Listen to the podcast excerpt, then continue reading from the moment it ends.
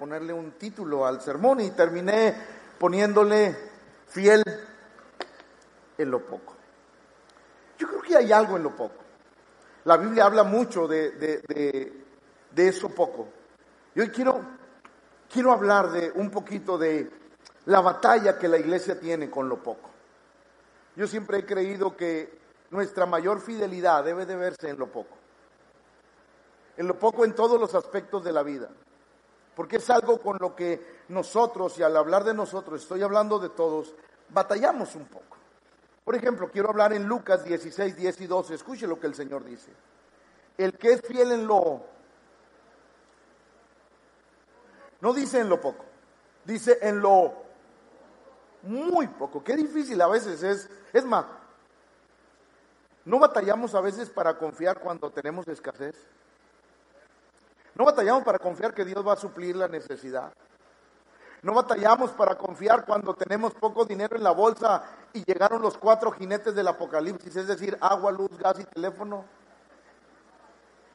No batallamos porque decimos, ¿y ahora de dónde va a salir? Por ejemplo, la gente batalla cuando tiene poco dinero para ofrendar o para diezmar. Todos batallamos en lo poco. Lo poco es algo que nos a veces nos priva, nos detiene. Lo poco es más, lo poco lucha con nuestra fe. Yo creo que lo poco ataca nuestra fe, nuestra manera de pensar, nuestra manera de creer es atacada a través de lo poco. Lo que a veces no entendemos es que es que Dios a veces produce lo poco en nosotros para ver cómo está nuestro corazón. A veces no entendemos que Dios pone poco para ver cómo reaccionamos en nuestra vida con lo poco, porque yo quiero decirle algo, también lo poco forma nuestra fe y nuestro carácter.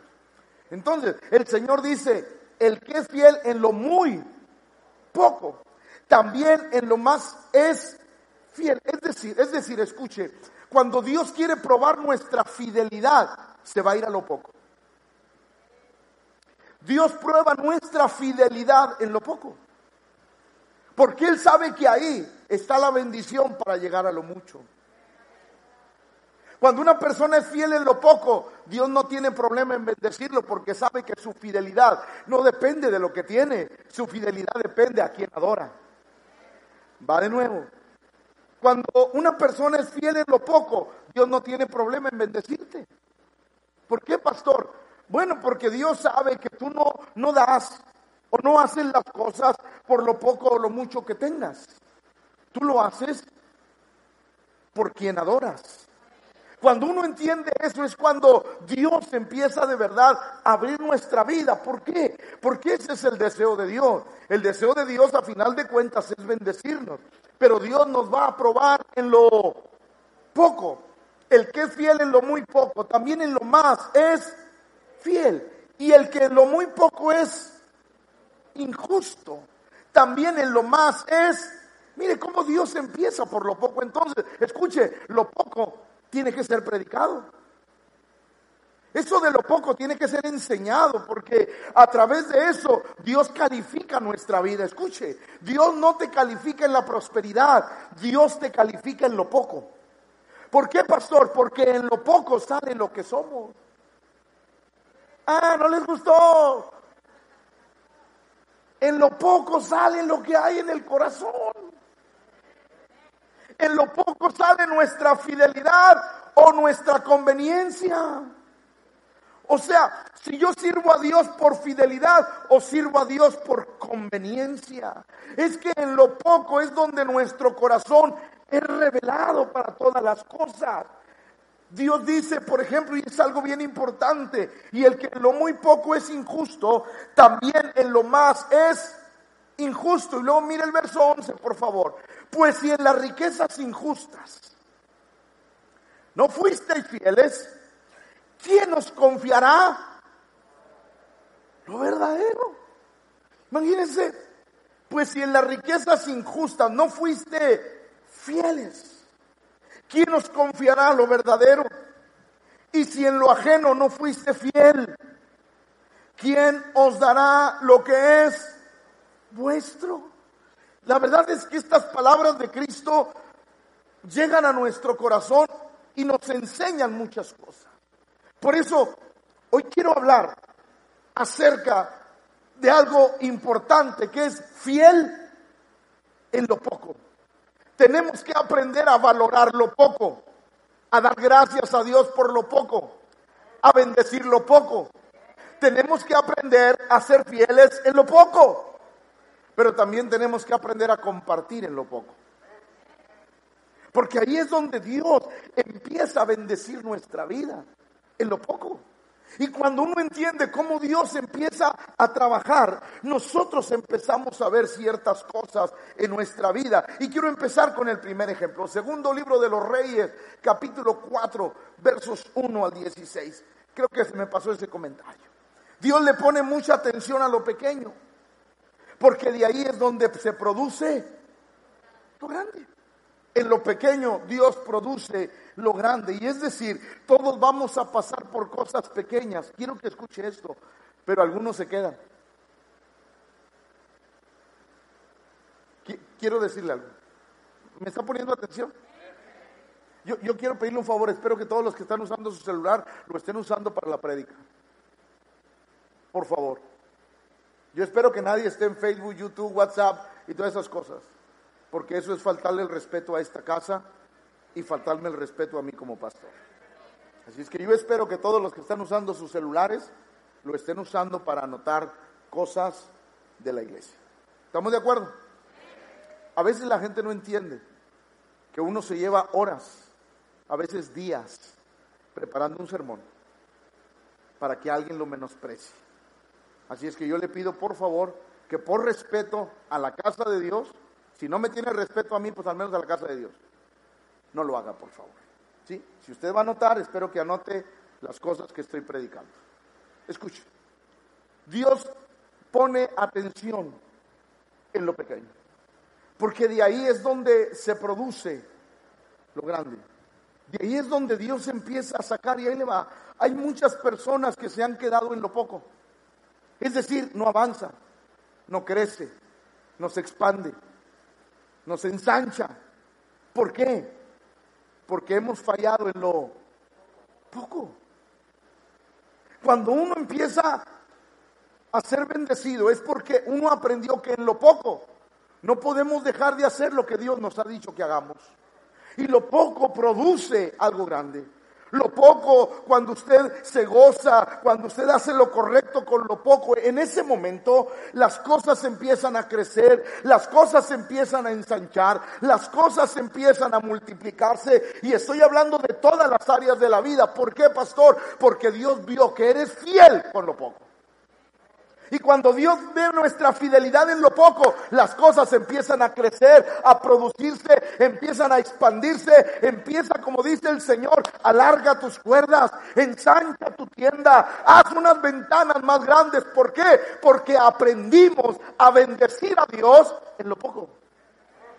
Entonces lo poco es algo importante. Y mire, vamos a ver algunos puntos. Segundo libro de los Reyes, capítulo 4. Una de las, una mujer, de las mujeres de los hijos de los profetas, no era una mujer ignorante, no era una familia ignorante, era una familia que conocía los principios de Dios. Escuche, clamó a Eliseo diciendo, tu siervo, mi marido, ha muerto. Y tú sabes que tu siervo era temeroso de Jehová y ha venido el acreedor para tomarse dos hijos míos por siervos. Por eso yo le quiero decir algo a los padres. Padres, no deje deudas a los hijos. Va de nuevo.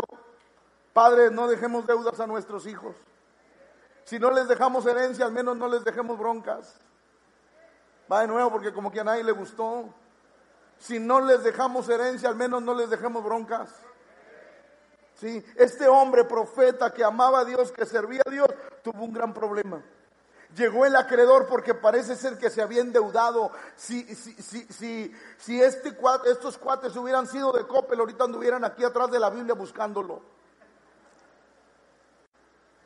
Yo espero que aquí a nadie lo anden buscando y voceando por las calles, porque sería un mal testimonio. Así es que hay que aprender a organizarnos. Dice la Biblia que ese hombre era un hombre que amaba a Dios, pero tenía un defecto, era descuidado. En su vida, en sus finanzas.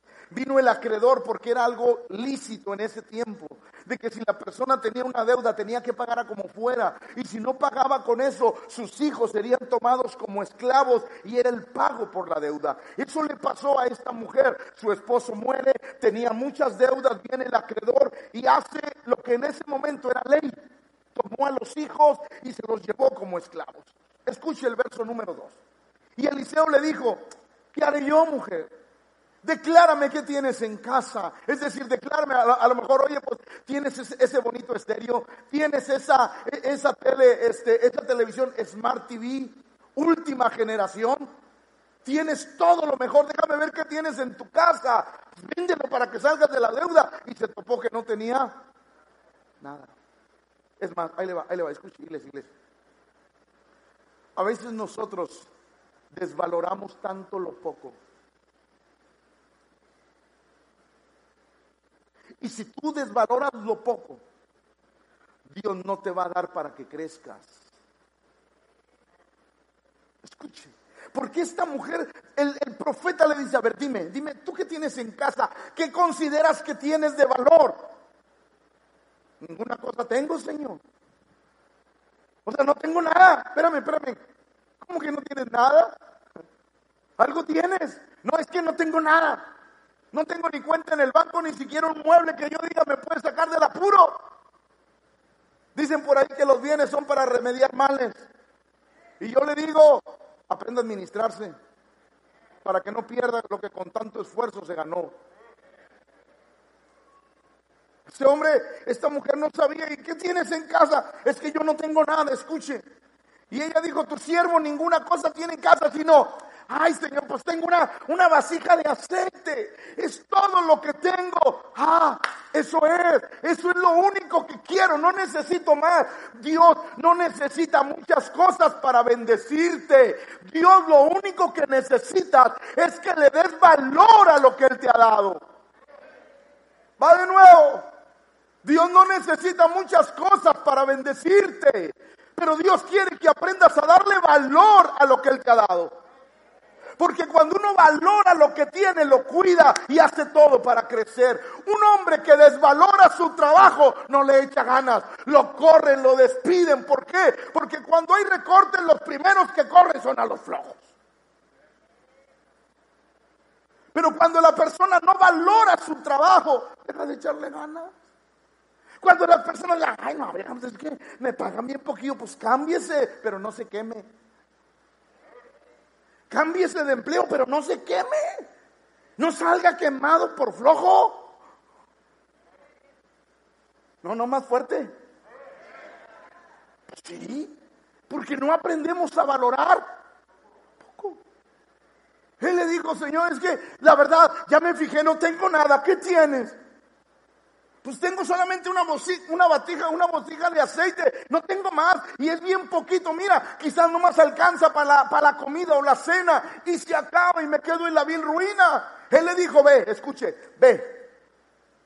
Y pide para ti vasijas preparadas de todos tus vecinos, eh, vasijas vacías, no pocas. Entra luego y enciérrate tú y tus hijos y echen todas las vasijas y cuando una esté llena, aparte, escuche, lo primero que fue retado para salir de lo poco fue su fe. Señor, ¿para qué quiero vasijas vacías? ¿Para qué quiero botijas vacías? ¿Para qué quiero cosas vacías, Señor? ¿Cómo es posible que tú me digas que de una pequeña porción de aceite va a producir para llenar todas las vasijas que yo quiero? Bueno, cuando tú le das la importancia a lo poco, Dios se encarga de hacer el milagro. A veces nosotros menospreciamos lo que tenemos. Cuando Dios está deseoso que le demos valor a lo que tenemos. Dios le dijo, ve, el profeta le dice, júntate todas las vasijas. Es más, escúcheme. De acuerdo a tu fe vas a crecer. De acuerdo a tu fe, a las vasijas que tengas vas a crecer. Imagínense si ella hubiera ido con Doña Pancha. Doña Pancha, no tiene botecitos vacíos. ¿Para qué los quieres? No, pues vas a emprender un negocio. No, no sé. No sé qué va a pasar. Y ahí le va. Hay mucha gente que en lo poco no sabe qué va a pasar. Pero yo quiero decirle algo. Yo sí sé qué pasa en lo poco.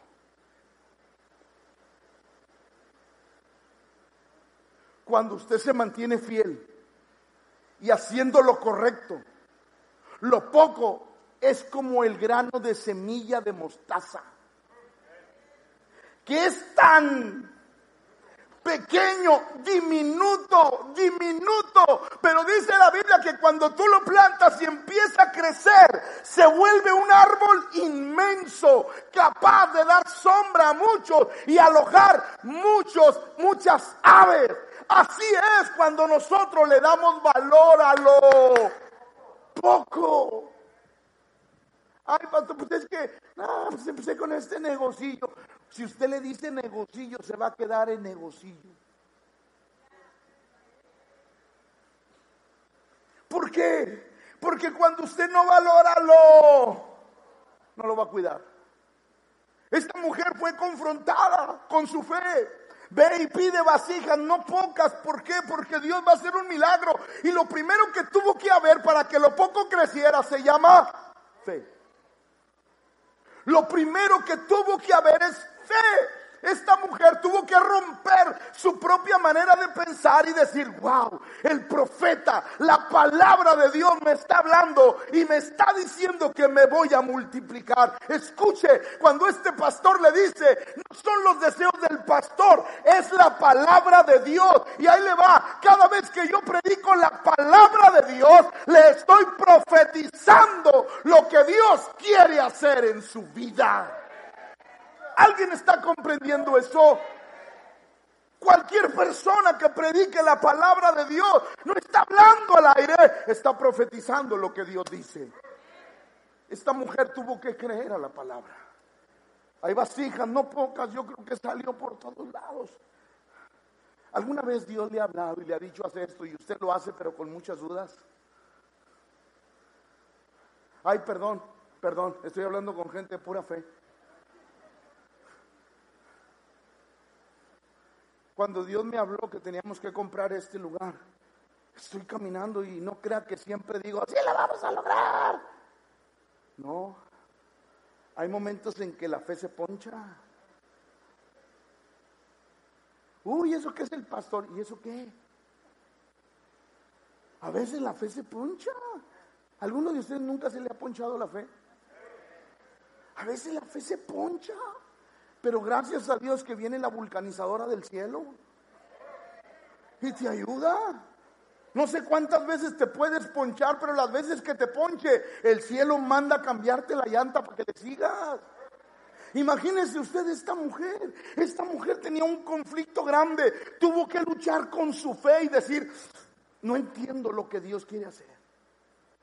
Pero voy a ponerle pies a la palabra de Dios.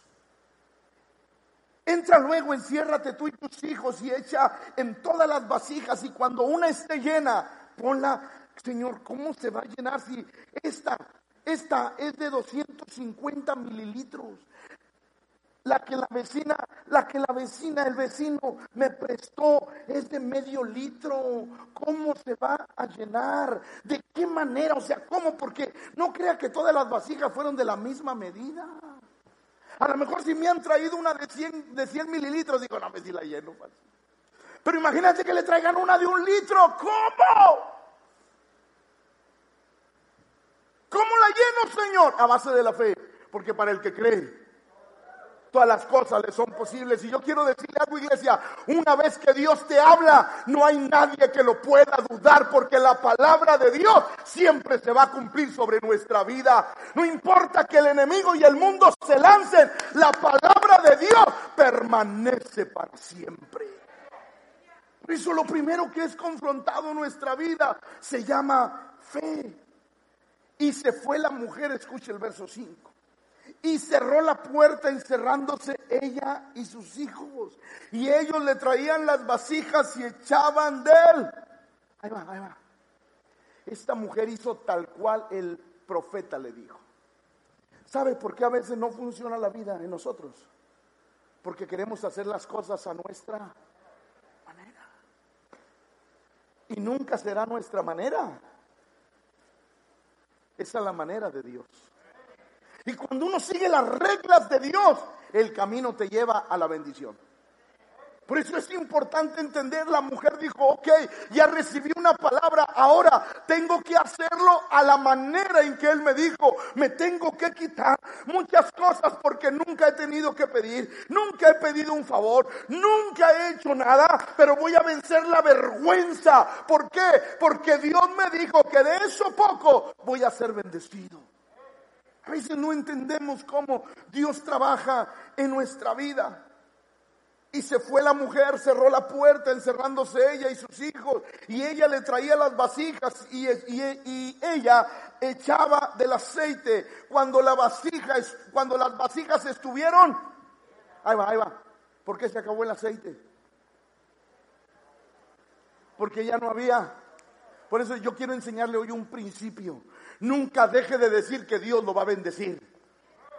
Nunca deje de, decir que Dios lo va a bendecir. Y cuando Dios lo bendiga, siga siendo fiel. Y cuando Dios lo lleve a otro nivel, siga siendo fiel. Y cuando Dios lo prospere más, siga siendo fiel. Y cuando Dios lo tenga en las alturas, siga siendo fiel. Porque si hay algo que bendice, es que Dios pueda confiar en nosotros. Cuando las vasijas estuvieron llenas, dijo a un hijo suyo, tráeme aún otras vasijas. Y él dijo, no hay más vasijas. Entonces en ese momento, ¿qué pasó? Se el aceite. Lo poco se convirtió en.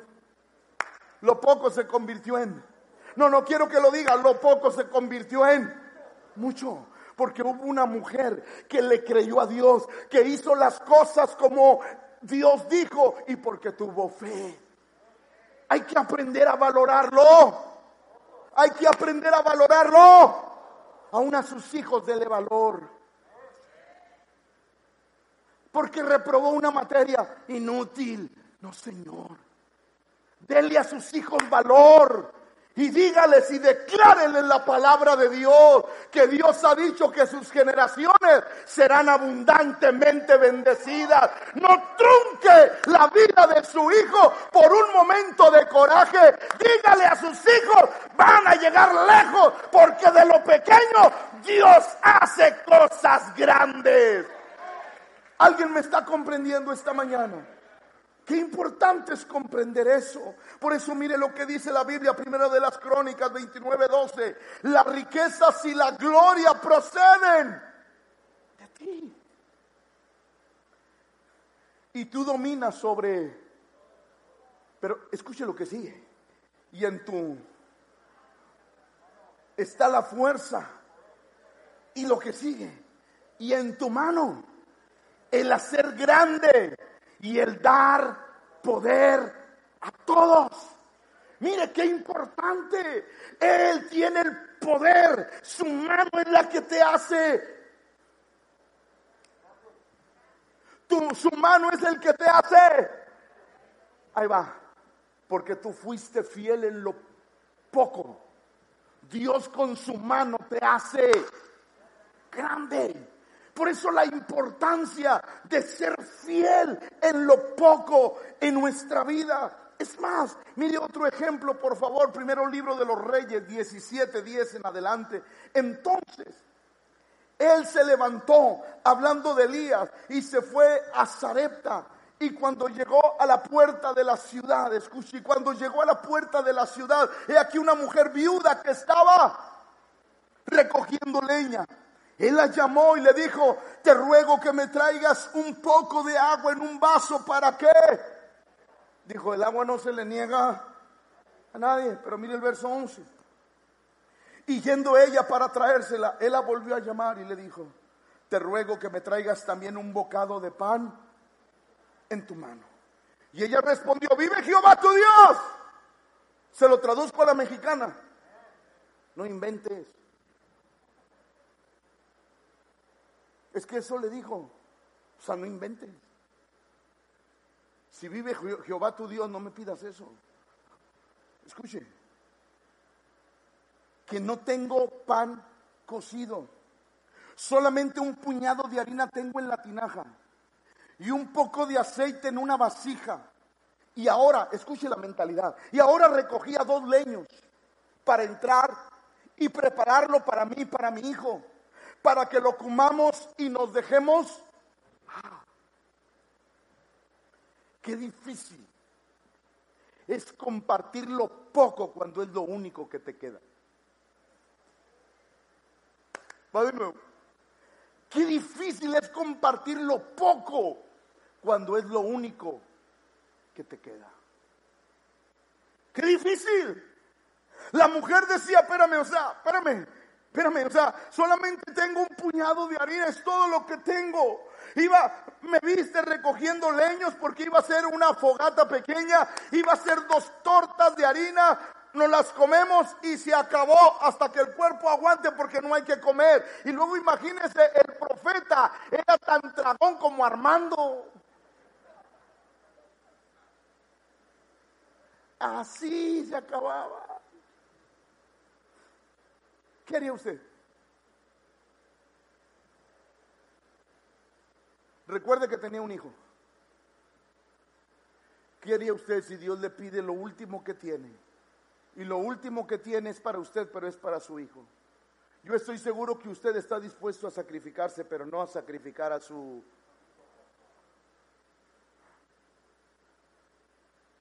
A veces cuando Dios nos pide lo poco, escuche esto iglesia, cuando Dios te pide lo poco, es porque Él ya tiene el control sobre el futuro. Dios ya tiene el control. Dios llegó, el profeta llegó y le dijo, ¿sabes qué? Pues hazla para mí. Y ella inmediatamente sacó su lógica y le dijo, espérame, solamente tengo para preparar una para mí, una para mi hijo. Y después de eso nos vamos a tirar a morirnos. Pero mire la palabra de Elías. Elías le dijo, no tengas. Porque si hay algo, Alonso, que priva de entregarlo poco, es el temor. El temor al qué voy a hacer, cómo vamos a salir de esto, cómo voy a pagar esto, cómo voy a hacer aquello, cuando no te das cuenta que Dios, el que te bendijo en eso poco, te puede bendecir también en lo mucho. A veces la gente no y Dios trabaja en nuestra vida de una manera increíble. Dios te empieza a poner poco, poco, para ver cómo reacciona tu corazón. Y una vez que tú haces las cosas como Dios quiere en lo poco, Dios te abre las puertas para lo grande. Porque ese es Dios. No tengas temor. ¿Por qué? Porque Elías le dice prácticamente recibí una palabra de Dios para tu vida. Ve, haz como has dicho, se acose las dos tortas, pero hazme a mí, primero de ella, una pequeña torta cocida debajo de la ceniza y tráemela. Wow. ¿Usted se imagina lo que es esa escena? Que Elías, el profeta, el hombre de Dios, el que debe de tener todo el amor, el que debe de sacrificarse por, por todos, por todas las ovejas, el que debe de entregarlo todo por las ovejas, como algunas ovejas piensan que el pastor lo tiene que hacer. Si la oveja te insulta, tú tienes que callarte. Si la oveja te ofende, tienes que guardar silencio. Si la, si la oveja hace cosas que no, tú tienes que callarte. ¿Por qué? Porque eso es amar a las ovejas. Déjeme decirle, en esta iglesia no es así. Digo, para aclararle la cosa. Porque mire, Elías, tráemela primero a mí. Vámonos. Usted puede ver el escenario, la mujer viuda, el hijo, Elías sentado a la mesa y comiéndose. Qué escena tan cruel. Es una escena cruel y despiadada. Como el hombre de Dios, el profeta de Dios, perdóneme lo que voy a decir, va a tragar primero que los otros. O sea, es absurdo. A la lógica humana es Absurdo. ¿Cómo es posible que ese hombre que debe de comprender, debe de tener amor, debe de hacer todo, primero quiera saciar su hambre? Cuando ve al niño, la Biblia no dice los años, pero imagínese un niño de seis años así viéndolo así como que... Le ha tocado que usted está comiendo algo sabroso y alguien lo ve así como que... O sea, qué escena tan, tan cruel. Ahí va, escucha iglesia. Satanás, sí, dije Satanás, te va a pintar la escena más cruel cuando Dios te dice lo poco. Te va a pintar la escena más cruel, despiadada. Te va a contar y te va a hacer ver una historia que carece de amor, de entendimiento para el que tiene poco que el que tiene poco se tiene que sacrificar para que al que tiene no le falte. O sea, es la escena más terrible y esa es la escena que Satanás te pone. ¿Para qué? ¿Para qué?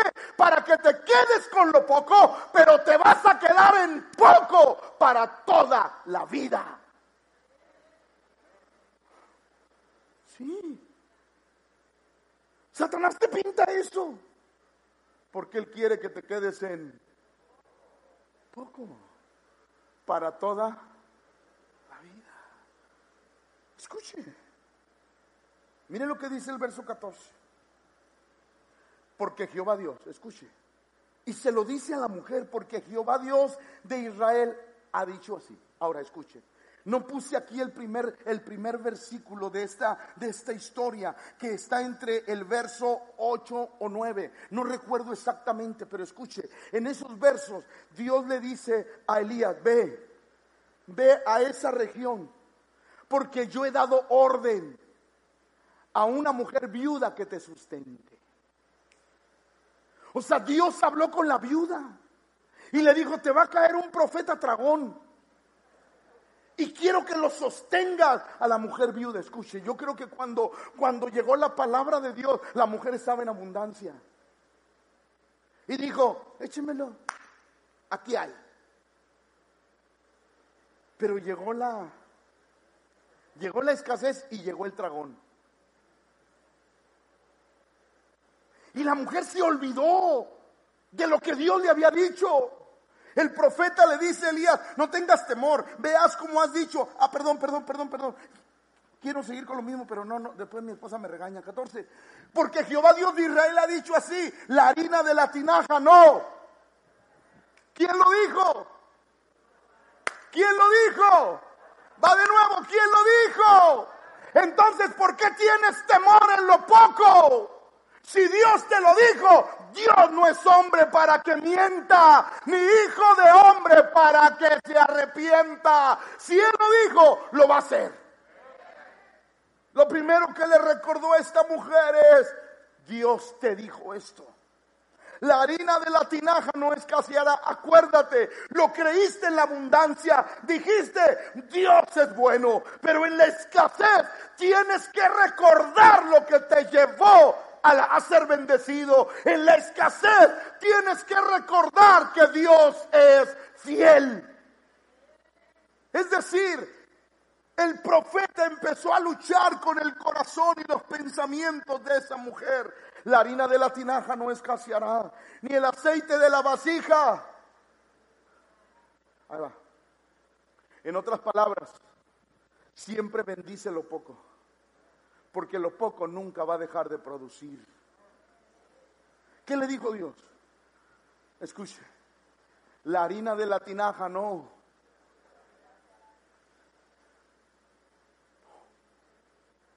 Hoy me, imagínense que esa mujer salga, hoy voy a invitar a toda la familia. Y le llega puro tragón. La Biblia dice que la harina de la tinaja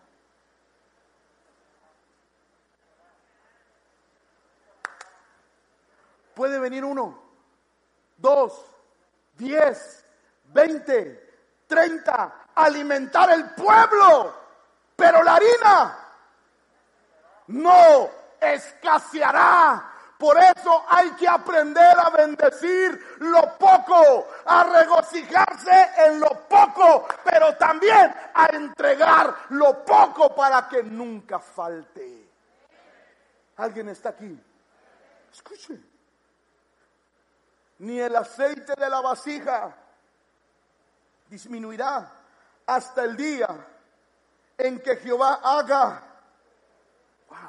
hasta el día que Dios te abra otras puertas, otras oportunidades, hasta que llegue una seguridad también a tu vida. En ese momento Dios dice, ya aprendiste, ya aprendiste a bendecir lo poco, ya, ahora sí, te voy a abrir la puerta de bendición para tu vida. Por eso, qué importante es comprender cómo Dios trabaja en nuestra vida. Entonces ella se fue e hizo como dijo Elías, comió él y ella y su... Invitó a todo mundo. Ahí va, ahí va. ¿Por qué invitó a todos? Porque al principio dijo, mi hijo y yo. Pero termina diciendo que comió Elías, comió su hijo comió ella y su... ¿Por qué los invitó? Porque creyó a la palabra del profeta. Creyó a lo que le estaban profetizando.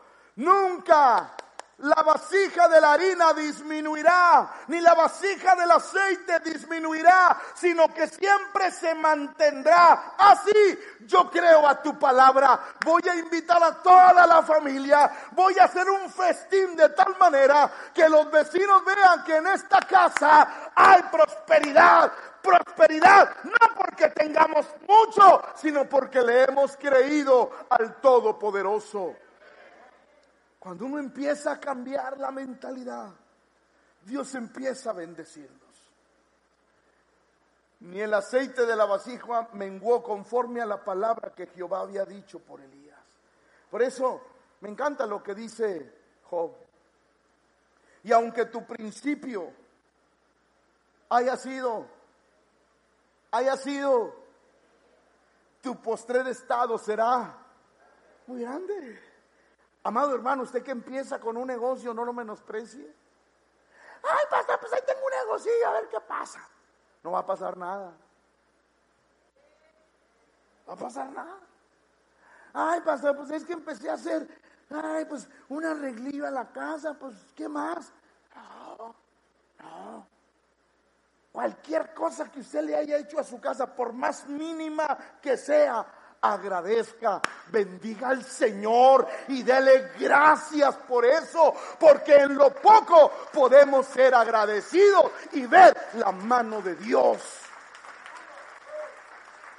A veces la gente no crece, no se reproduce, no se ensancha lo que hacemos, porque siempre estamos con la condenada cosa de no apreciarlo Y lo poco, según la Biblia, tiene un valor incalculable. Y aunque tu principio haya sido pequeño, tu postrer estado será muy grande. ¿Quién lo cree? Aquel que aprende a bendecir a Dios en lo poco.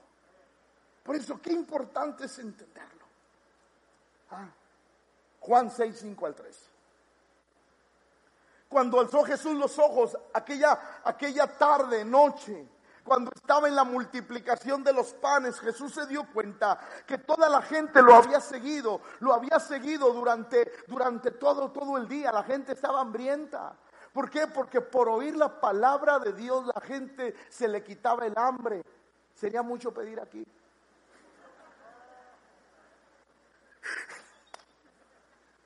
Que no esté.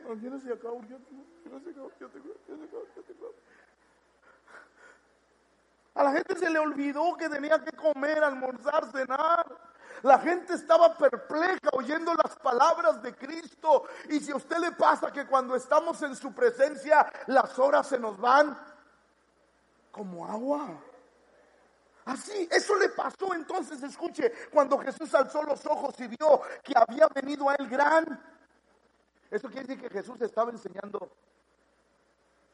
no viendo a nadie.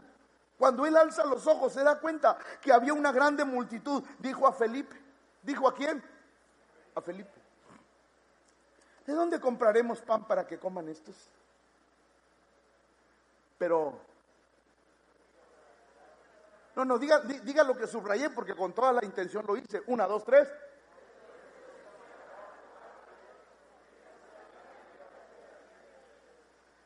A veces Dios te ha calado.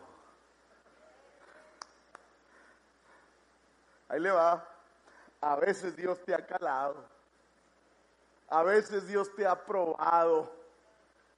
A veces Dios te ha tirado un anzuelillo a ver si caes.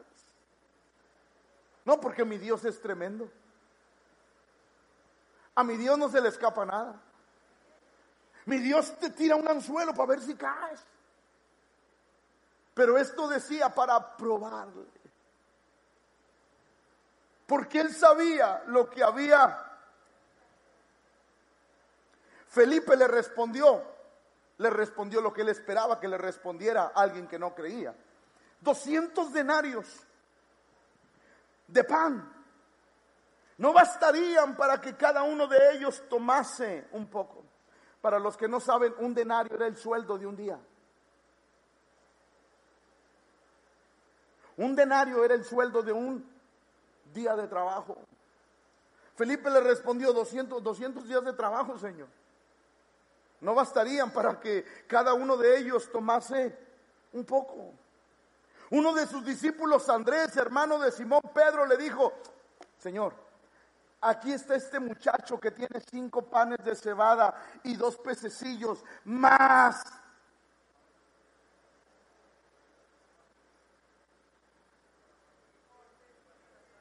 ¿Qué es esto? Para tantos, oh, no sabes que estás delante de aquel que multiplica.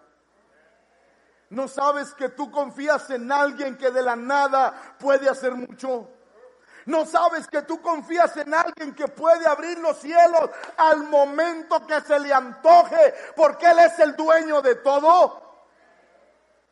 Señor, solamente encontramos a un muchachito que tenía cinco panes, dos peces, pero ¿qué es esto para tanto? Entonces Jesús dijo, eso es lo único que necesito. Gracias a Dios por ese muchacho que compartió lo poco. Porque ese muchacho al ver que su poco se Cuando tú pones lo, poco en Dios, espera un milagro. No, va de nuevo. Cuando usted pone lo poco en Dios, espere un milagro. Señor, solamente encontré un muchachito que tenía cinco panes y dos peces. Wow, eso es todo. Entonces Jesús dijo, hacer recostar la gente. Y había mucha hierba en aquel lugar y se recostaron como en número de cinco mil, de cinco mil varones. Y tomó Jesús aquellos panes y habiendo dado, habiendo dado, si usted no aprende a, a bendecir a Dios en lo poco, nunca lo va a bendecir en lo mucho.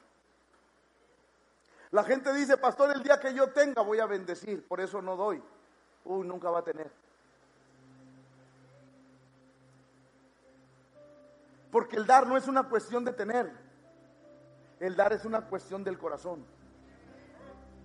Se lo repito, el dar no es cuestión de tener o no tener, el dar es una cuestión del corazón. Por eso la gente, no, pues el día que yo tenga yo voy a dar. No es cierto. Si no das en lo poco, nunca vas a dar en lo mucho. Y si no das en lo poco, siempre te vas a quedar en lo poco. Porque la regla de Dios es, tú pones lo poco y yo te doy lo mucho. Jesús dio gracias. Señor, gracias por porque tenemos algo. Tenemos huevito con frijoles. Gloria a Dios por ese huevito con frijoles. Ay, papá, es que mis primos comen bien. Y, pero de nada sirve la mucha carne donde hay rencillas. Es mejor un bocado, pero en paz. A veces nosotros no valoramos lo que... Por eso jóvenes que están aquí adolescentes, nunca renieguen del plato de comida que tienen en su mesa. Ay, porque no hay otra cosa, Ay, mamá, siempre la misma. Y no te voy a salir con el choro de mira los niños del África. No, no, no, no, no. No, no vas a salir con eso. Pero dale gracias a Dios. Porque un día por tu causa se pueden cerrar los cielos. Y sabrás lo que es no tener un plato de comida sobre la mesa. Por eso nosotros tenemos que ser personas agradecidas con lo que haya y bendecir a Dios por lo que tenemos. No menosprecie su carrito que le anda fallando. Ay, esta porquería pasar. No está listo para algo nuevo. No desprecie su sala. Ay, esa sala ya tira la vieja, ya quédate a trabajar dos, tres turnos, haz lo que sea. Roba un banco, pero ya cámbiala. Espéreme, eso está equivocado. Bendiga a Dios por lo que tiene. Y cuando usted aprenda a bendecir a Dios por lo que tiene, los cielos se van a abrir. Y aún, aún los cuervos le traerán la bendición que Dios tiene para su vida. Pero es necesario aprender esto. Habiendo dado gracias dijo Señor gracias y escuche antes antes de los milagros, diga conmigo antes de los milagros. Tiene que haber gratitud. No hay milagros si no hay gratitud. Va de nuevo, no hay milagros si no hay gratitud. El pueblo piensa que merece los milagros porque se los merece. Nada, ni tú y yo nos merecemos nada. Vienen porque toda buena dádiva y todo don perfecto es de lo alto, que descienden del Padre de las luces, en el cual no hay mudanza ni sombra de variación. Dios nos bendice por su misericordia, no porque nosotros lo merezcamos. Por eso cuando uno es agradecido, los cielos se abren. No hay peor corazón que ser desagradecido. No hay peor corazón que ver lo que Dios hace y no agradecerlo. No hay peor corazón que se levante en la mañana renegando. Cuando lo primero que tienes que hacer darle gracias a Dios. Porque te permitió la luz de un nuevo día. Eso no lo tienes por tus fuerzas. Eso lo tienes por su misericordia. Porque Dios hace que el sol salga sobre buenos y malos. Que llueva sobre justos o injustos. Lo poco nos prepara para recibir un milagro de Dios. Él agradeció. Gracias, Señor. Gracias porque sé que esto va a bendecir la vida de todos. Y cuando Él lo hizo, repartió a sus discípulos. Quiero terminar con esto, aunque no terminé el sermón, me faltó mucho, pero ahí va. No cualquier mano puede repartir.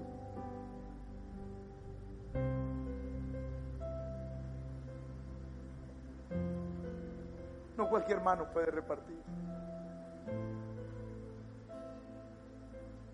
Por eso, padres, padres que están aquí, amén a Dios.